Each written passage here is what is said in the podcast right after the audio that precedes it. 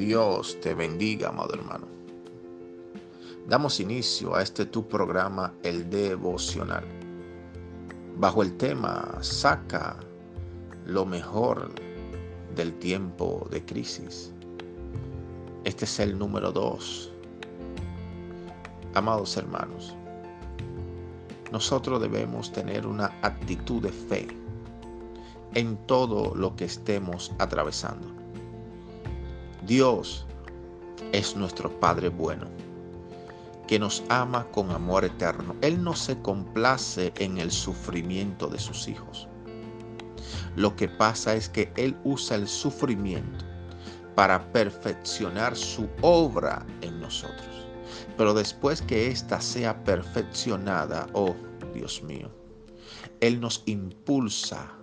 Es como una catapulta que nos impulsa al destino profético que Dios tiene para nuestras vidas.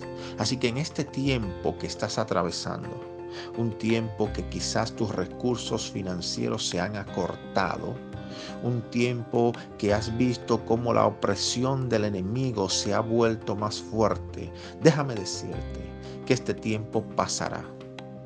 Dios te va a sostener como siempre lo ha hecho, de su diestra poderosa en el tiempo de crisis, pero este tiempo pasará. Debemos mantener una actitud de fe, de que después de este tiempo vendrá, oh Dios mío, un gran avivamiento a nuestras vidas y aún a nuestras finanzas, incluyendo la salvación de nuestros seres queridos. No te desanimes, Dios está contigo aún en medio de la tormenta. Permíteme orar por ti.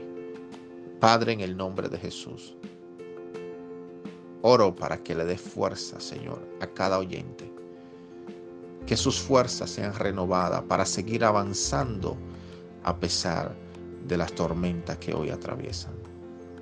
Bendigo sus vidas en el nombre de Jesús.